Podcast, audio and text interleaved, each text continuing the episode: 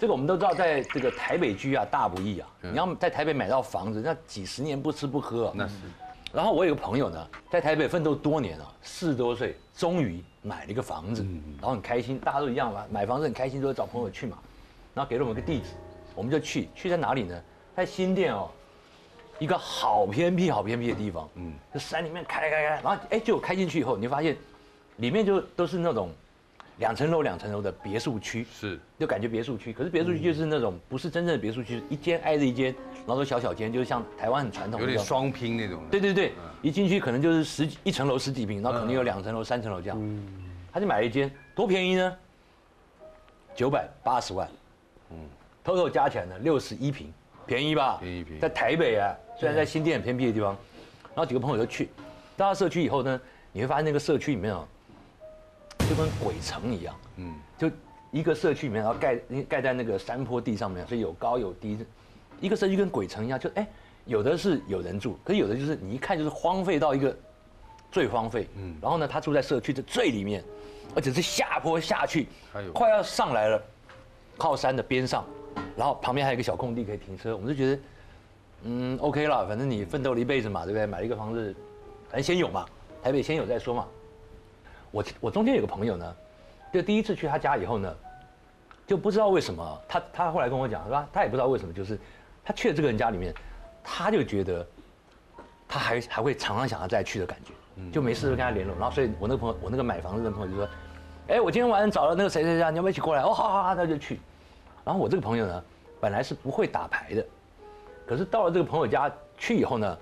第一天就是他第一次去的时候，大家很开心嘛，哦，有人玩，有人看电视，有人听音乐，你看啊，有的人就开始起哄要打牌了。打牌呢，哎，就就就找咖找咖，有的人不愿意下来啊，有人会玩不不一定会愿意下来，然后就找到我的朋友，我的朋我的朋友说，我不会打牌，然后其他三个朋友说，啊，这很简单啊，大家打好玩的，没什么，你就来嘛，我教你，好就教他打，教他打呢。当天晚上呢，他们就发现，哎，就是那个，呃，屋主，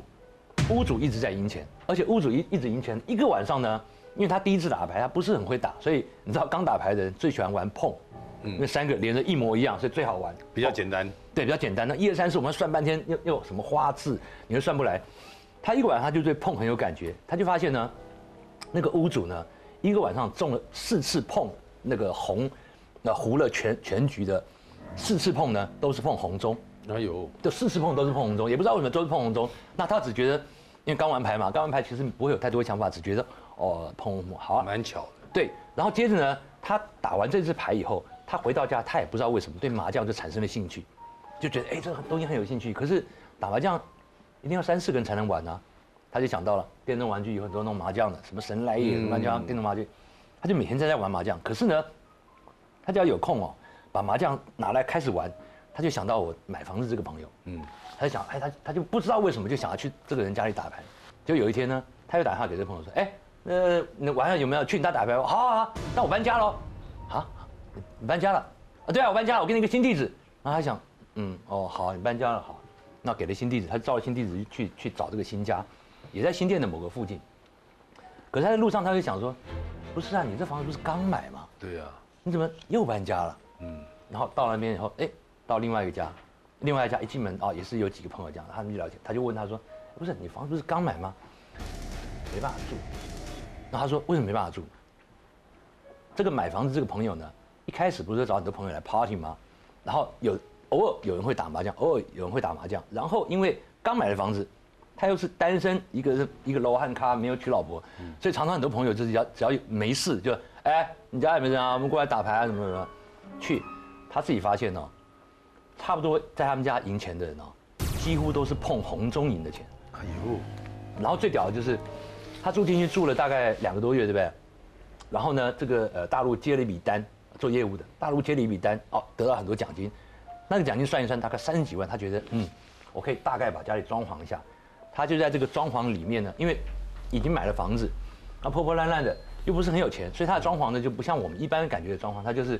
重新粉刷，然后瓷砖已经破了，因为山区嘛，换一下，潮湿，瓷砖换一下。当工人把他的地砖打开的时候，很惊讶的发现，全部都是红中，对，全部都是红中，然后旁边有些发财，没有这件事情，不要乱讲。啊，对。他把这个房子，呃，他的地砖掀起来以后呢，发现房屋的四个角落，嗯，四张红钟，啊，角落安了红钟，然后不知道他就不知道怎么回事啊，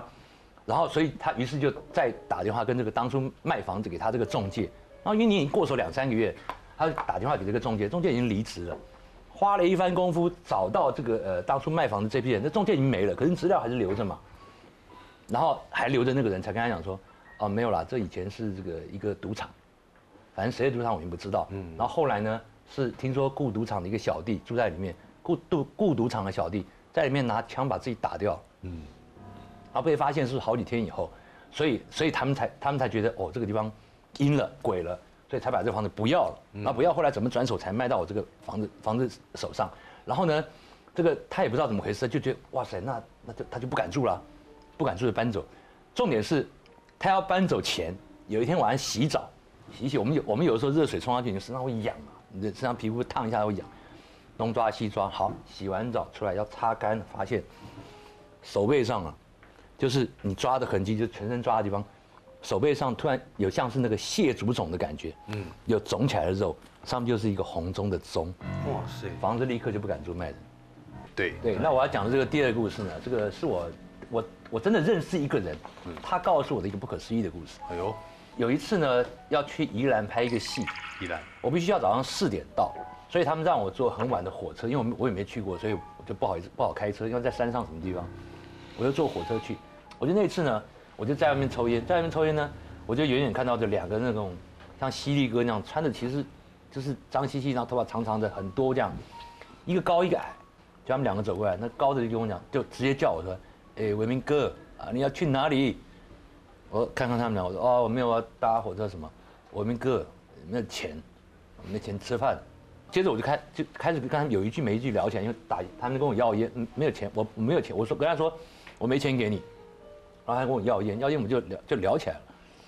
聊起来那个其中的高个呢，我觉得他的故事很有意思，他的故事真的让我们觉得人生是很大的启示。这个高个呢，他他当时我认识他的时候，他四十三岁。他从大概呃当兵的时候开始学会打牌，嗯，因为当兵的时候他有时候值夜班啊，那个阿兵哥什么会揪啊什么，或者是放假的时候会揪。他从那个时候开始学会打牌，然后他他这个一开始打牌的时候的那一天开始他就很迷信。第一天学打牌没事，可是第二天打牌的时候他就开始用一些偏方，什么偏方呢？比如说他会去偷他姐姐的内裤来穿，嗯，就是反正会听一些这种乱七八糟的这种这种迷信，然后呢。他每一次呢，还真的都小赢一点钱，就输呢也都没有大输过，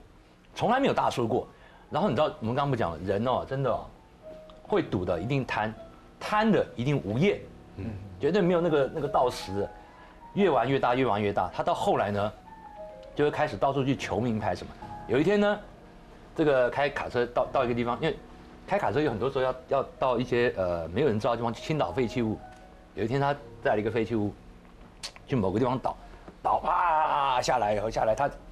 那个那个倾倒车弄斜了，他也下来看，看倒倒完了，倒完再把那个那个铲拿铲子车上刮一刮，东西都清干净下来，清干净，然后按钮啊，抖要放回去的时候，他再一看，哎呀，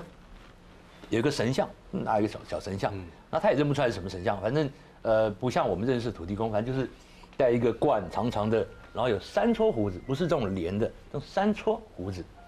然后一个一个神像，然后也也掉漆了，也干嘛？他当时只觉得说，嗯，有缘呐。然后我也在打牌了，反正就把它拿回来，拿拿回拿回来呢，哎，觉得看起来像古董嘛，他也没把它当神。回到家里，当时跟家里住，回到家里呢，就把它放到自己的房间，就把它放到自己房间。然后呢，就每次每天要出门的时候，都跟他讲一下，哎，我要出门了，保佑我今天平安啊！就每天都会跟那个神像讲话。要是要打牌的话，他就跟那个神像讲啊。我要去哎，我要去打牌啦！能你要不要让我有要我赢钱什么什么？